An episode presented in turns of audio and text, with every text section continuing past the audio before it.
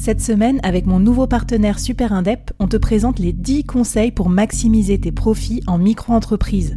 Des conseils pour maximiser tes gains, mais surtout éviter les boulettes administratives. Autant te dire que ça m'aurait plu d'avoir quelqu'un qui me donne ces conseils-là quand je me suis lancée.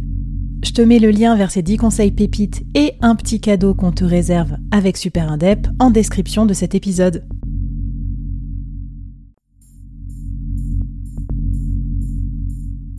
Quoi ressemblerait ton business si tu pouvais être épaulé par les meilleurs experts? Avoir un board de rêve disponible 24 heures sur 24 pour t'aider, répondre à tes questions? Je suis Flavie Prévost et ce board, je l'ai créé pour toi dans ce podcast. Tu es dirigeant, entrepreneur, freelance ou tu vas bientôt te lancer? Ne reste pas tout seul dans ton coin. Inspire-toi des conseils des meilleurs chaque jour par ici, à mon micro. Et si tu l'oses, on te mettra au défi parce que nous, ce qu'on aime bien, c'est te faire progresser vite et bien. Alors bienvenue à toi, bienvenue dans ton board et bon épisode.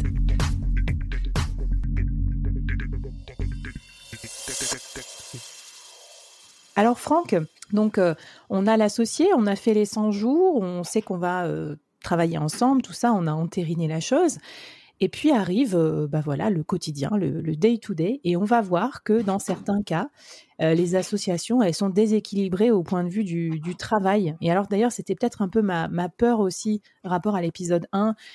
Euh, est-ce que tu penses pas, est-ce que tu vois je sais pas, par exemple, dans un cas où il y a un associé qui a 60% ou 70% et l'autre, je sais pas, 30%, est-ce qu'il n'y a pas une, un moment où l'associé qui a une petite part du capital se dit, bon, bah, je bosse moins que l'autre parce que, je sais pas, c'est pas mon idée, parce que j'ai moins de capital. Comment on fait pour être sûr que c'est équilibré aussi en termes d'investissement? En plus, c'est pas des salariés, tu vois ce que je veux dire? Il y a une relation de pair à pair. Dans le management, c'est quand même moins simple, j'imagine. Euh, qu'est-ce que tu vois, toi, sur le terrain? Mon associé est un boulet. Ça, c'est le message, la première phrase que j'entends très régulièrement des clients qui viennent me contacter, qui sont en bout de vie d'association et qui euh, sont au stade malheureusement où ils ont besoin de, de séparer et qu'on a, on, est arrivé au point, au point de non-retour. Ils viennent trouver l'avocat en disant vous êtes spécialisé dans les litiges entre associés, mon associé est en boulet. Mais la, la première question à se poser, c'est alors votre associé est un boulet. Est-ce que c'est lui le boulet ou est-ce que c'est vous le boulet? Parce qu'il y a des choses qui n'ont pas été nommées et est-ce que vous êtes vraiment au bout du bout? Pourquoi? Parce que la base des frictions entre associés, et on touche vraiment euh, cette implication des associés au niveau de la société, c'est absolument fondamental pendant la vie de l'association et euh, c'est la cause pour laquelle ça déraille, bien évidemment. La base des frictions entre associés, elle est liée à deux choses. Une première, c'est la mauvaise perception du travail de l'autre. Et la deuxième, c'est la mauvaise valorisation de ce travail et ça amène euh, le lien par rapport à tes deux questions. Quand il y a une affirmation je pose plus que l'autre, est-ce qu'elle est justifiée ou pas? Tant qu'on ne l'a pas mesurée, on ne le sait pas. Et on sait tous que ce qui, ce qui n'est pas mesuré ne peut pas être analysé, donc ne peut pas être amélioré. Ça paraît banal, mais bien souvent, ce n'est pas mesuré. Donc tout cela, ça crée des suppositions. Les suppositions génèrent des frustrations.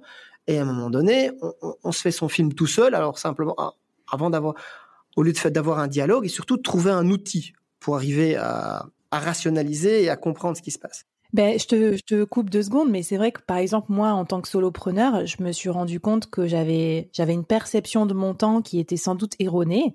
Donc même pour moi, enfin, tu vois, j'ai pris euh, Toggle et j'ai commencé à traquer tout mon temps pendant trois mois. C'est un peu fastidieux au début, mais je t'assure que ça a été euh, la révélation, la révélation. C'est-à-dire, je vois où va mon temps, à quoi je l'alloue, qu'est-ce que ça m'apporte comme résultat et tout. Et je pense que tu as un outil méga simple comme ça, euh, ça peut déjà permettre à des gens qui travaillent de façon, enfin chacun de leur côté, bah, de mettre en commun. Et surtout, moi, ça m'a fait, ça m'a permis de découvrir aussi euh, les projets sur lesquels je travaillais en fait, tout simplement. Et c'était intéressant comme découverte. Alors, j'abonde dans ton sens, et ensuite je suis admiratif parce que moi, je suis un bordélique créatif. Donc, m'imposer, alors je, le fais bien évidemment pour les clients, mais m'imposer des timesheets concernant la créativité, c'est très compliqué. Mais cet outil que, que, tu, que tu soulèves, il est absolument fondamental parce que sinon, enfin, il y, a un double décalage. Hein. Il y a le décalage déjà pour la perception du travail de l'autre, il y a cette quantification à faire. Mmh. Hein. On sort de ce mythe, oui, mais moi je bosse plus que l'autre. Ça, ça c'est super important parce que sinon on reste dans le schéma, ma boîte c'est ma passion, je ne compte pas mes heures, mon associé travaille comme un fou, comme moi. Hein. On peut avoir le même schéma. Cette mmh. relation d'excès de, de, de, de, confiance à l'égard de l'autre L'autre travaille aussi fort que moi, mais si c'est pas mesuré, il peut très bien carotter, travailler deux fois moins et donner la perception qu'il travaille toujours autant, en ayant les mêmes, les, mêmes retours financiers positifs de la société. Hein. Je rencontre aussi dans ce cas-là. Ouais. Et puis d'ailleurs, d'ailleurs, on pourrait se dire aussi que mesurer et mesurer l'impact, ça pourrait être aussi une façon de sortir de ce cercle vicieux aussi de vouloir travailler toujours plus. Pourquoi au final? Parce que est-ce que c'est vraiment productif d'être tu vois, de passer sa vie à se, à se saigner pour sa société. Parce que toi, tu dois voir aussi du mal-être des associés en partie sur ce modèle-là. Et il y a aussi des gens qui refusent l'association, l'entreprise, le scale par peur euh, d'y passer leur vie. Et donc, ça fait peut-être partie des valeurs qui sont peut-être euh, un peu réaffirmées aujourd'hui de euh, valoriser aussi sa vie privée, son équilibre et pas passer sa vie à bosser comme un chien, quoi. alors, ça permet de faire parfaitement le lien, ce que tu dis, avec la, cette deuxième friction. La première, c'est la perception. La deuxième, c'est la valorisation. Mmh. Cette valorisation avec ou sans effet de levier. Hein, si on prend le tandem classique, il y en a un commercial, il y a un administratif. Le commercial, il bosse 4 heures sur la journée, mais il rapporte tout le CA de la boîte. Et l'administratif, lui, il bosse 8 heures, mais c'est grâce à lui que la boîte tourne, parce que sans les papiers, ben, il n'y a, pas de boîte. Et, donc, il y a, y a, cet exercice à réaliser, c'est combien vaut une heure de mon temps j'ai vu passer un, un de tes posts là-dessus il n'y a pas longtemps, j'avais trouvé super. Donc, combien vaut une heure de mon temps Donc, valoriser cette heure, c'est super important. Donc, il y a deux critères. Il y a le temps et la valeur de mon temps. Mmh. Et puis par rapport à ça, il y a le troisième critère, parce que j'avais fait un post LinkedIn il y a quelques temps euh, sur le sujet où j'avais eu beaucoup de retours en commentaire. Ils disent oui, le temps c'est bien, euh, valoriser l'heure c'est bien, mais comment on se répartit les bénéfices? C'est un triangle en fait. Il y a combien de temps je bosse, que vaut mon heure et quelle répartition on va faire des bénéfices. Et c'est ces trois paramètres qu'on doit arriver à, jongler pour, pour, pour, arriver à trouver des solutions et pour arriver surtout à se comprendre de, de, de façon objective. Ces trois étapes au niveau de l'investissement en temps et de la valeur ajoutée sont euh, au fil du temps des éléments qui sont négligés par les associés qui ont la tête dans le guidon ou comme tu dis qui se disent moi je bosse X temps de ma journée et après maintenant surtout euh, dans, dans, le monde dans lequel on est avec euh, cette, cette euh, prise de réflexion post-Covid de 2020, là, je prends également soin de moi, je prends soin de ma vie privée. Bien sûr. Et donc là, le tout, c'est de trouver un équilibre quantifié.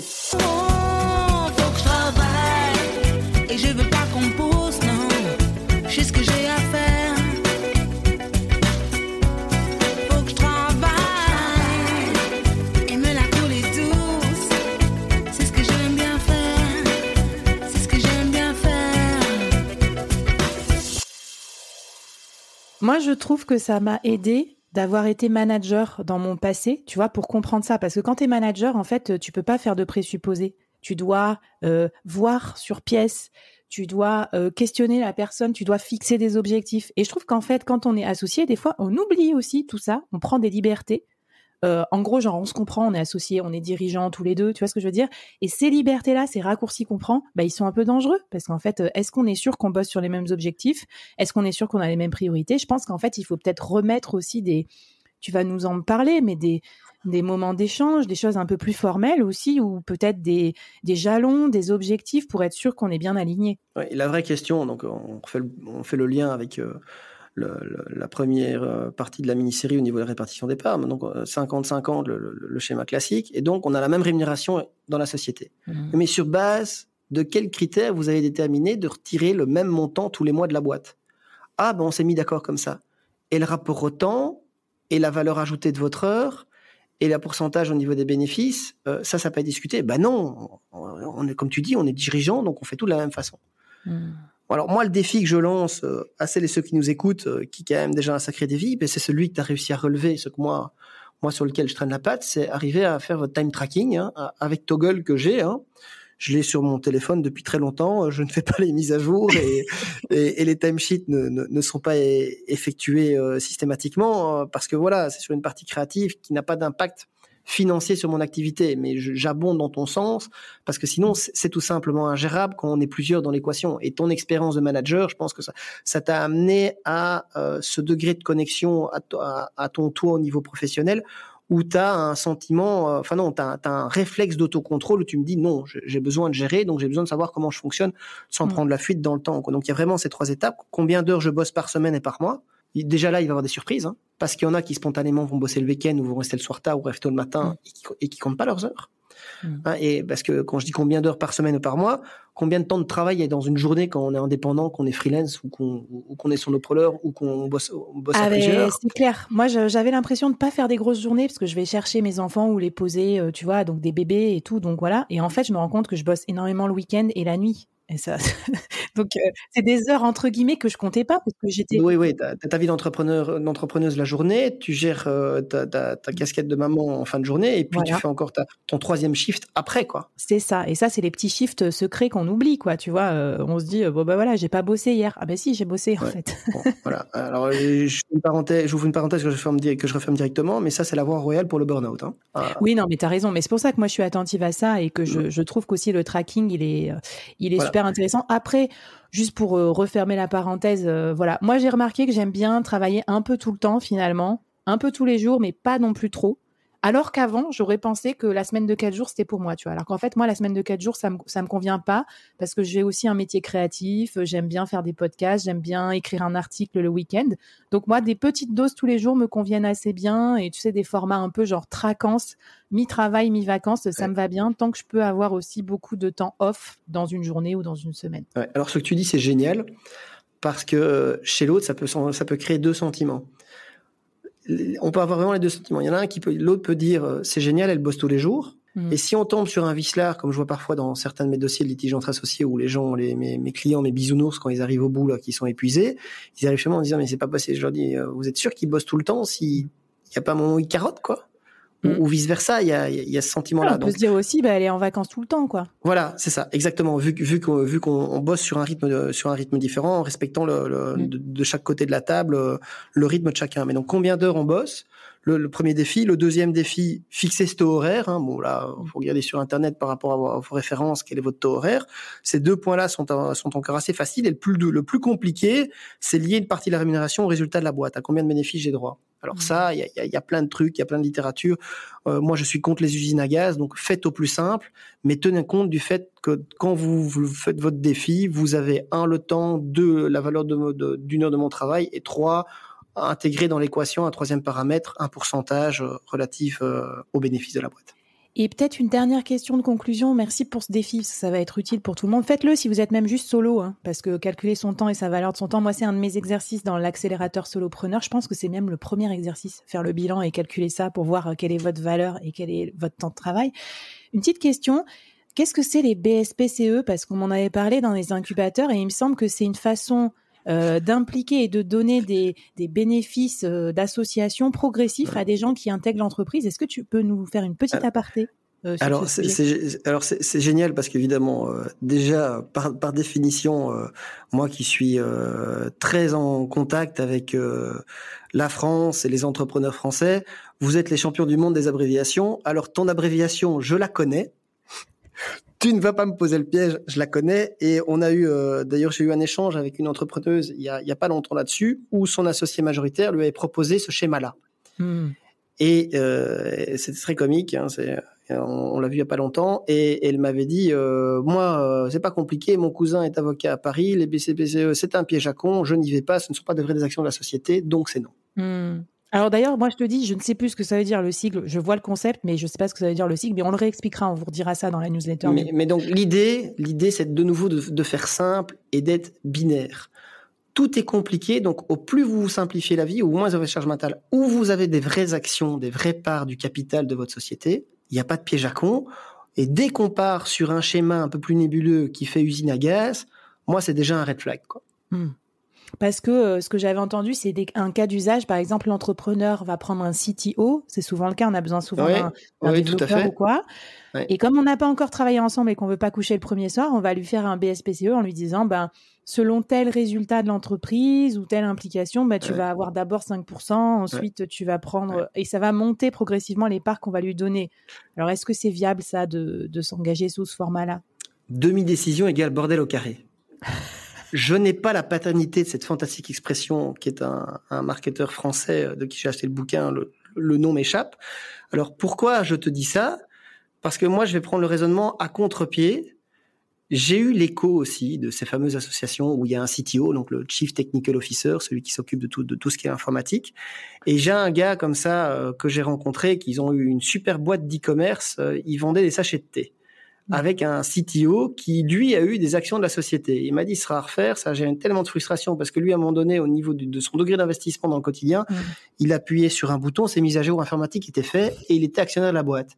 Et il me dit, ce sera à faire, hein, et de nouveau, c'est contre-intuitif le CTO, il est pas actionnaire, actionnaire de la boîte, je prends un sous-traitant freelance. Mmh. ok. Ouais, ben c'est ça. En fait, euh, l'association, c'est pas non plus la, panacée, c'est-à-dire que c'est pas la solution à tout. Il faut aussi se poser la question, j'imagine, quand tu les aides euh, tes clients à faire leur diagnostic, qu'est-ce que je prends comme associé, à qui je donne des parts, à qui c'est stratégique, qui je prends en prestat, qui j'embauche aussi comme salarié. Donc euh, bon, super intéressant. Je pense qu'on pourra faire un volume 2. Franck, venez nous raconter sur les réseaux sociaux, hashtag le board, venez nous suivre avec Franck, venez nous raconter si vous avez d'autres questions sur l'association. Et puis bien sûr, venez sur le Discord pour poser vos questions. Franck, je te propose qu'on passe au dernier épisode, puisque là, c'est le gros du gros du gros du gros pour éviter les problèmes. Comment bien communiquer avec mon associé? C'est parti, c'est l'épisode final de notre mini-série.